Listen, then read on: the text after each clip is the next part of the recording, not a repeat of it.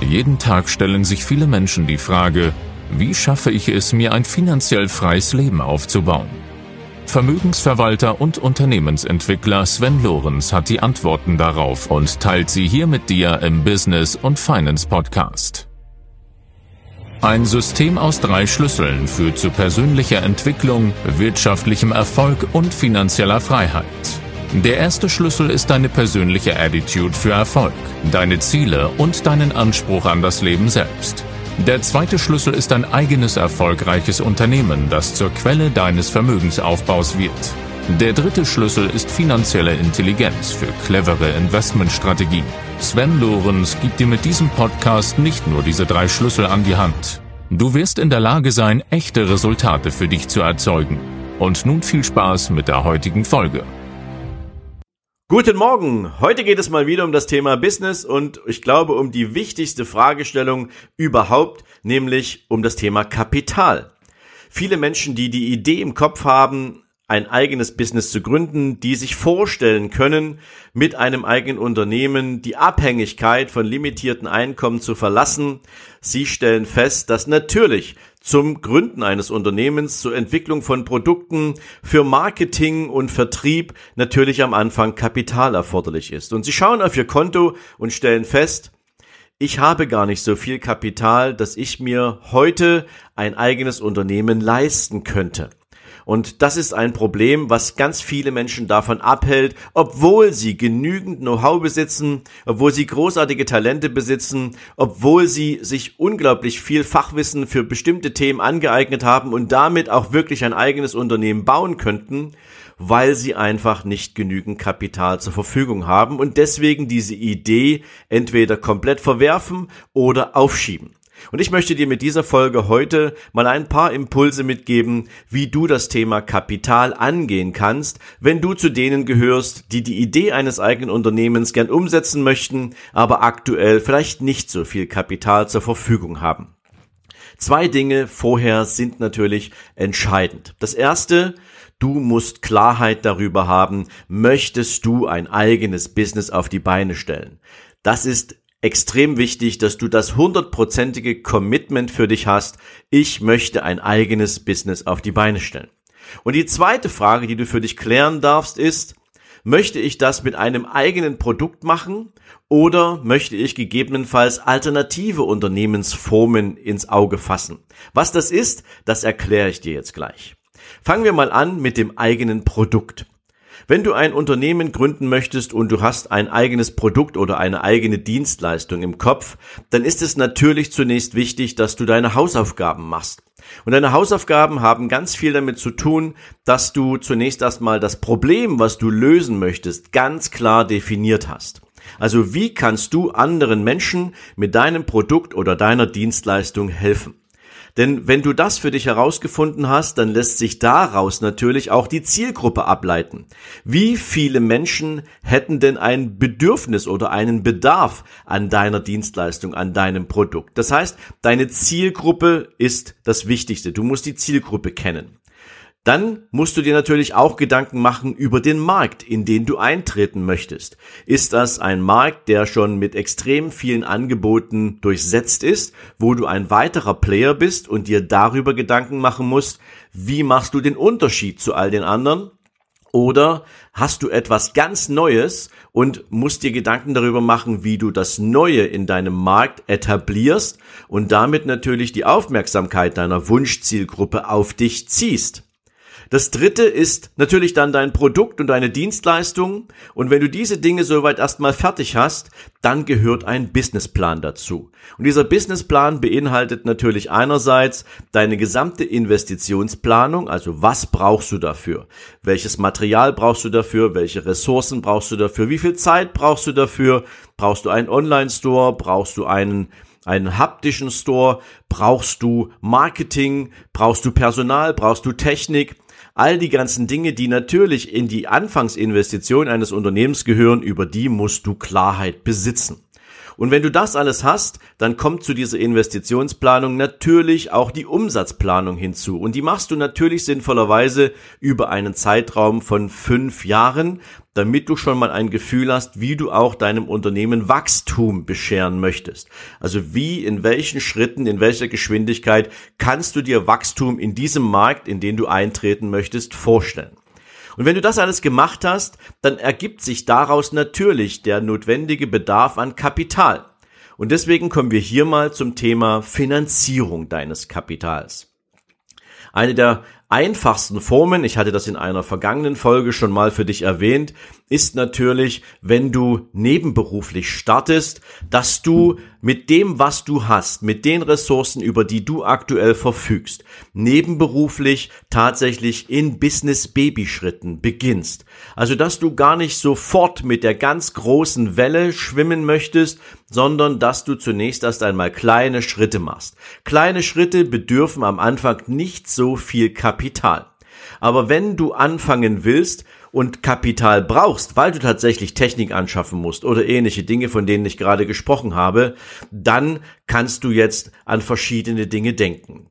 Erstens beispielsweise deine ganz eigenen Reserven. Und die liegen nicht zwingend immer nur auf deinem Konto rum, sondern deine eigenen Reserven kannst du auch aus anderen Quellen anzapfen. Und da möchte ich dir jetzt mal drei verschiedene Quellen geben. Das erste ist natürlich deine Familie, deine Familie und deine Freunde. Wenn du eine großartige Geschäftsidee hast und du stellst sie deiner Familie vor, du stellst sie deinen Freunden vor und du überzeugst sie davon, dass dieses Modell wirklich erfolgreich ist und du bekommst ein positives Feedback, dann hast du natürlich die Möglichkeit, deine Familie um ein sogenanntes Familien- oder Freundschaftsdarlehen anzusprechen. Und das macht man nicht einfach so, indem man sagt, kann mir mal jemand 5000 Euro leihen, ich möchte jetzt hier eine Business-Idee umsetzen, sondern wenn diese Idee, wie gesagt, absolut überzeugt und du Zuspruch bekommst und natürlich finanzielle Ressourcen bei deinen Freunden oder in deiner Familie vorhanden sind, dann wird ein ganz normaler zivilrechtlicher Darlehensvertrag aufgesetzt.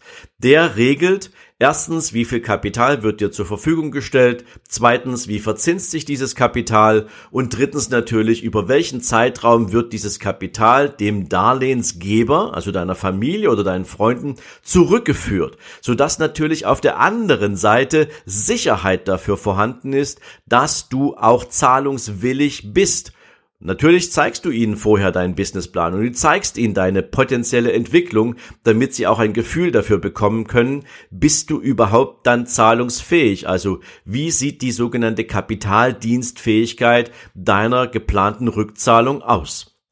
Wenn in deiner Familie oder bei deinen Freunden jetzt kein Kapital vorhanden ist oder du sagst, das ist jetzt nicht unbedingt der Weg, den du einschlagen möchtest, wobei es der einfachste Weg wäre, dann kannst du natürlich auch drüber nachdenken, besitzt du vielleicht schon in einer anderen Form Eigenkapital?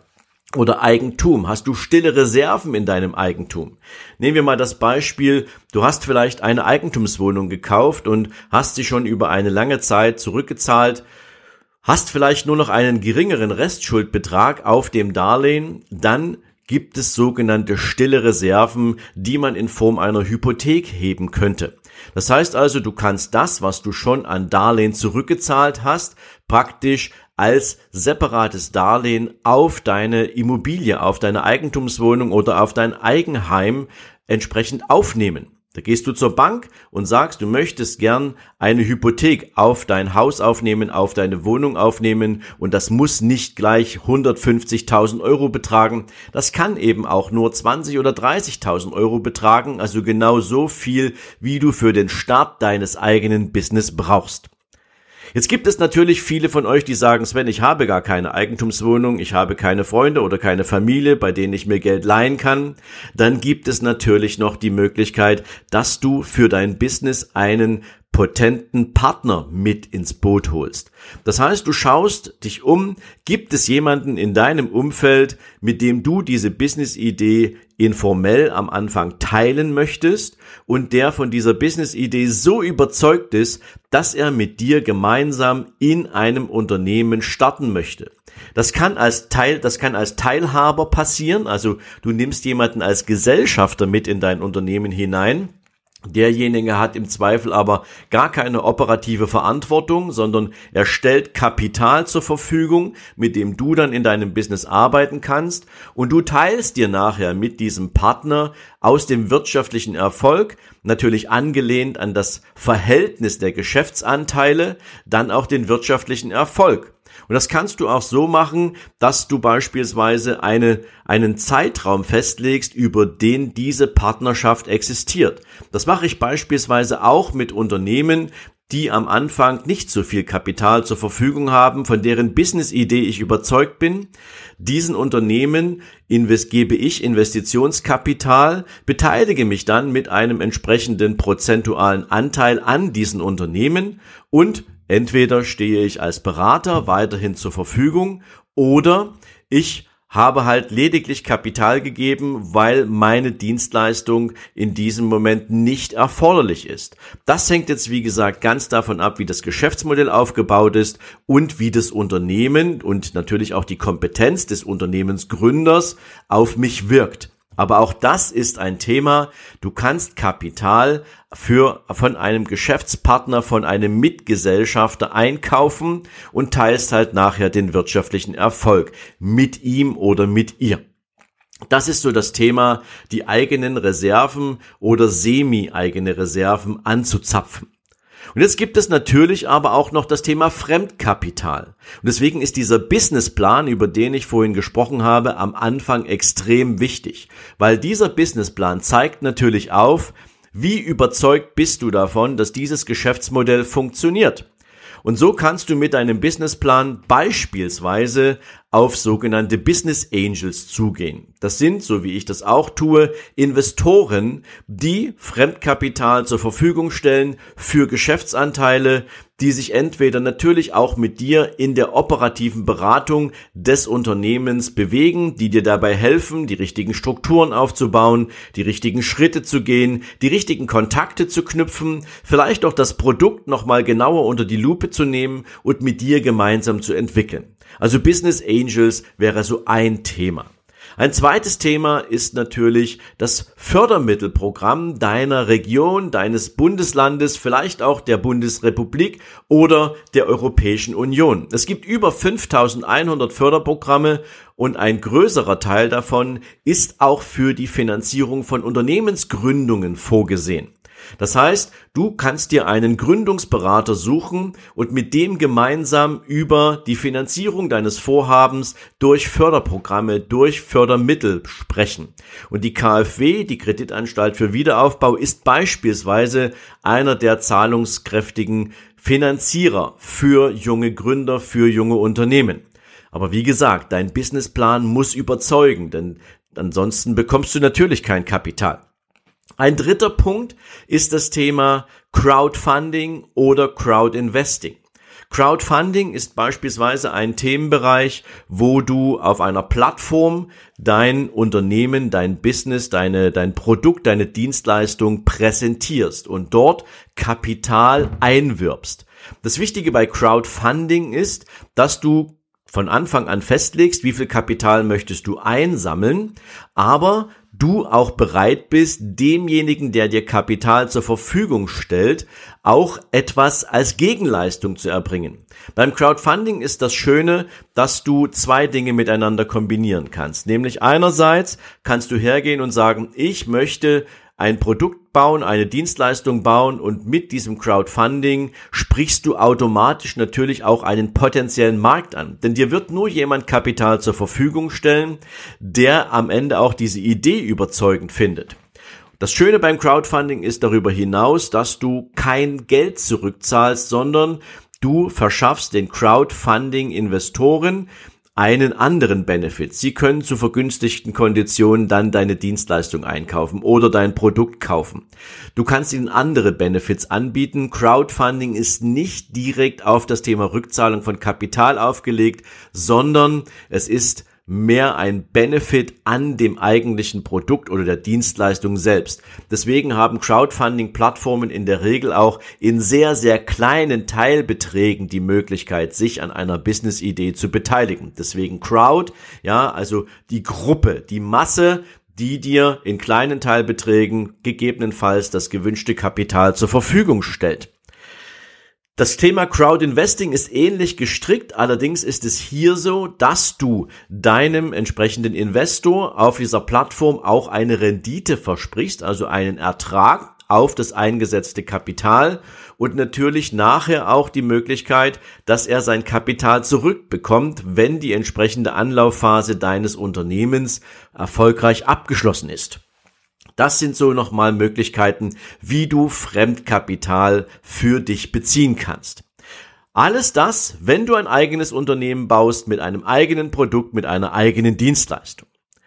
Jetzt gibt es noch den zweiten Teil, die zweite Möglichkeit, nämlich wenn du fremde Produkte äh, verkaufen möchtest, wenn du fremde Dienstleistungen verkaufen möchtest.